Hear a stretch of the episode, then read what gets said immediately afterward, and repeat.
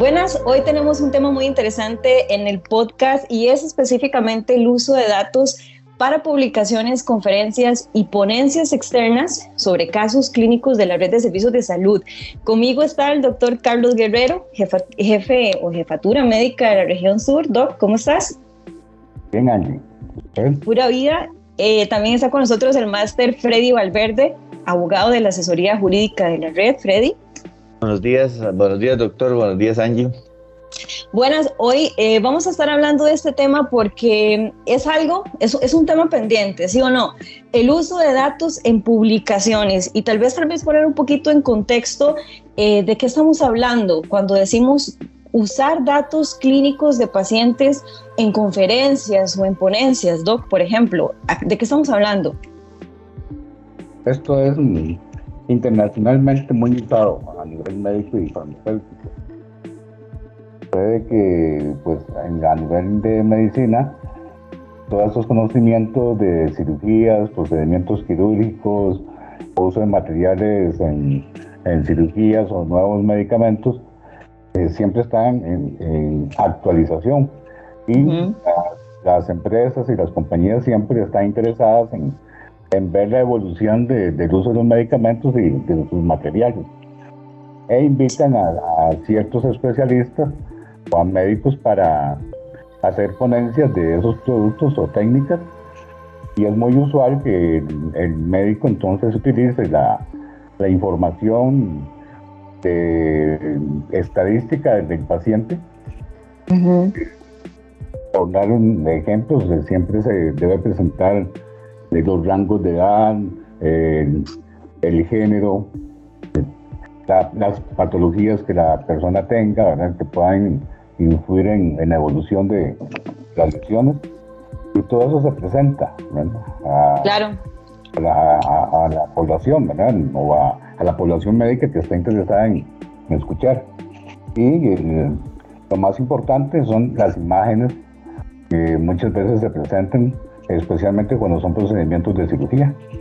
y ahí un tema muy importante, porque tal vez para, para entenderlo de la manera más clara, entonces, muchas veces el personal clínico en general, porque entiendo que no solo son médicos, también enfermeras, terapeutas físicos, eh, de diferentes áreas de, la, de clínicas, eh, son invitados por empresas externas o a veces también son profesores, por ejemplo, una universidad y quieren llevar un caso y pues lo que en muchos casos ocurre es que se extrae información del expediente clínico del paciente eh, para crear estas conferencias o incluso también artículos clínicos que después se pueden exponer o se pueden más bien publicar. Exactamente, incluso en, en el día a día, es muy usual que, que un médico eh, atiende a un paciente, encuentre un caso interesante, una lesión interesante, eh, una fractura rara, una herida muy rara, que hizo un procedimiento, le hizo una reducción y le quedó excelente, y por orgullo propio, entonces uno le toma imágenes al paciente y las empieza a, difundir con los colegas para, para ver el éxito o, o compartir el criterio de, del manejo, Sin tomar en cuenta que está eh, difundiendo información del paciente.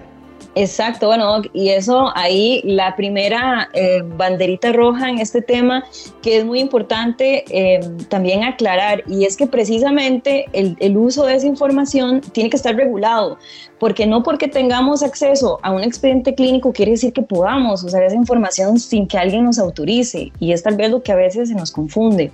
Y aquí entra eh, un término legal pero que en la bioética aplica en cada momento de la atención médica, que es la confidencialidad de la información del paciente. No podemos solo ingresar, extraer información o como el caso que usted pone, tomarle una foto a una herida o a un paciente porque es mi paciente y yo le tomo fotos porque es mi orgullo y yo se lo enseño a todo el mundo, porque debemos proteger la imagen y la confidencialidad de, de, esa persona. No sé, por ejemplo, Freddy, como, como abogado también, ¿cómo es este tema? Porque sí, hemos visto varios casos en los que dentro de la red se, se ha violentado este principio. Claro, eh, digamos, en, ese, en sobre ese tema es, es un tema bastante álgido porque, como, como decías, ahora este, ahí lo preocupante, más que las fotos, como decía el doctor Guerrero y todo eso, es la falta de consentimiento para utilizar esas fotos, ya sea este, para uso personal, porque muchas veces tal vez el médico piensa que porque hizo tal procedimiento, o como decía ahora el doctor, hizo una sutura que le quedó bonita, este, como la hizo él, ya es mía, es de mi propiedad. No, este, la, la, foto en sí puede ser tomada por usted, claro, pero si no tiene el consentimiento para el uso de esa, de esa fotografía, nos podemos exponer o nos exponemos, ya sea desde un reclamo administrativo, que sería lo más, más, digamos, el mejor de los escenarios, hasta una cuestión ya vernos un tema penal y hasta una sanción ya muy fuerte, ¿verdad? A nivel interno, digamos, un procedimiento obviamente disciplinario y toda la cuestión, y a nivel externo ya judicializar el tema que ya, ya expondría a nuestro patrono, en este caso a la red, ¿verdad? Sí, sí, sí. Y a mí, por ejemplo, me ha tocado ver algunos casos donde eh, personal de áreas médicas, clínicas, dice, no, es que este, mm, usar información para este fin, por ejemplo, eh, llevarlo a una universidad y exponer un caso, eh, no es una falta, no, no, no, se está violentando nada porque yo no estoy diciendo el nombre del paciente o porque si pongo una foto le pongo una cintilla en los ojos del paciente y entonces ya nadie va a saber quién es o ya con eso yo me cuido y, no pasa nada. Eh, y en realidad no es así, ¿verdad? Y aquí un poco ligado con lo que decía Freddy, tenemos normas internas.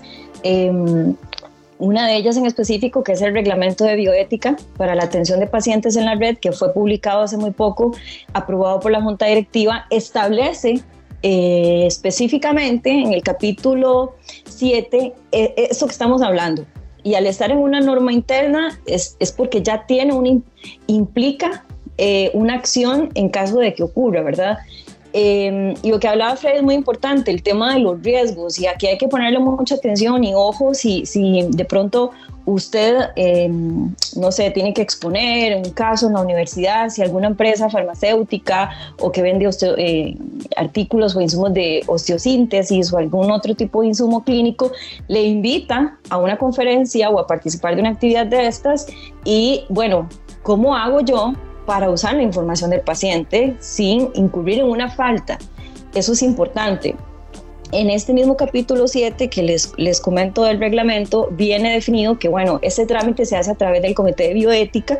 Em, la persona que vaya a utilizar o que requiera utilizar información de uno o varios pacientes para este fin, tiene que solicitar la aprobación a través del comité. ¿Verdad? Tal vez para, para decirlo de una manera muy general, a través del coordinador del comité solicite la información y hágalo de manera correcta, porque eh, las implicaciones, sí, pueden ser administrativas, y administrativas sí, el procedimiento disciplinario, ok, pero puede ser legal y nos pueden demandar tanto a links como a la red y a usted solidariamente como trabajador. Entonces vean qué delicado que, que este, este tema, a final de cuentas. De hecho, perdón, ahí tal vez para hacer un poco más, más tal vez ampliar un poco más el, el margen de, no solo el uso de, de fotografías o así, este, está también el tema de, de, a nivel general, muchas veces me ha pasado, bueno, creo que a todos, los, bueno, los tres que estamos aquí nos ha pasado que nos llaman o nos consultan de que hay alguna, algún funcionario judicial sobre todo en el, hospital se da mucho de que llega el OIJ a pedir información y nos lleva una orden. Una orden, me refiero a una orden emitida por un juez de la República que autorice a, accesar a cierta información y, y, simplemente con presentar la placa diciendo que son del OIJ y tal vez la gente se, se, asusta un poco, se impacta un poco, brinda la información también este, y nos expone también a, a una situación este, porque la misma evidentemente no tiene la autorización para ser este, otorgada. Exacto. Exacto, ¿no? y es que volvemos a lo mismo, ¿verdad? Es el tema de la confidencialidad de la información, es algo que tenemos que tener presente en cada momento que estemos atendiendo a un paciente. Eh, y bueno, esto va un poquito más allá, pero bueno, vale la pena tomarlo en cuenta, ¿verdad? Porque dentro de la red, una vez más, existen varias normas que establecen quién y cómo puede tener acceso a la información. Entonces, si usted no tiene claro eso, mejor no entregue información de un paciente, no se exponga a lo que hemos hablado y lo que hemos definido. Hoy, de manera muy rápida, tocamos este tema porque mm, apremia el tiempo. pero eh, sí queríamos darle al menos estas pautas generales sobre el uso de datos para publicaciones, conferencias y ponencias externas. La recomendación general, cuídese, no se exponga, no em, difunda información de un paciente, no utilice información de un paciente que está en un expediente sin previo haber solicitado la autorización a través del Comité de Bioética para este fin este, porque ya vimos que sí puede acarrear varias em, situaciones el uso inadecuado de la información. Le invitamos para que también repase el reglamento de bioética para la atención de pacientes. Insisto, en el capítulo 7 va a encontrar esta información en la cual pueda comunicarse mejor, pueda buscar eh, la información de una manera más detallada o bien también a través del comité de bioética en caso de que tenga alguna duda. Este, Doc, ¿alguna conclusión final? No, este, a los médicos tenemos mucho cuidado con lo que es las imágenes de los pacientes y con la información, especialmente la, la información que el, paciente nos, nos dio a manera secreta. Eso hay que tener mucho cuidado de, no difundirla y no presentarla a nadie, ¿verdad? Así es, Doc. Freddy. Bueno, a manera de cierre, este, como decías vos, de basarse en lo que está en el, reglamento y si tiene duda, consulte, o consulte ya sea al comité este, o igual a nosotros como, como abogados de cualquier información o cualquier gestión que llegue a solicitar un funcionario o el uso de la misma. Así es, muchísimas gracias por habernos acompañado. Eh, yo no me presenté al principio, pero bueno, no importa, los acompañamos Carlos Guerrero, Freddy Valverde y Angie Calvo de la asesoría jurídica también. Les invitamos también, eh, si usted está escuchando este podcast, probablemente le va a interesar también el tema que tenemos a continuación, em, que es sobre consentimiento informado. Así que quédese pendiente del próximo podcast porque vamos a estar hablando a detalles sobre los consentimientos informados, su importancia y también las implicaciones que pueden tener a nivel administrativo administrativo y legal para la empresa, pero también para nosotros. Así que los esperamos en el, en el próximo podcast. Hasta luego.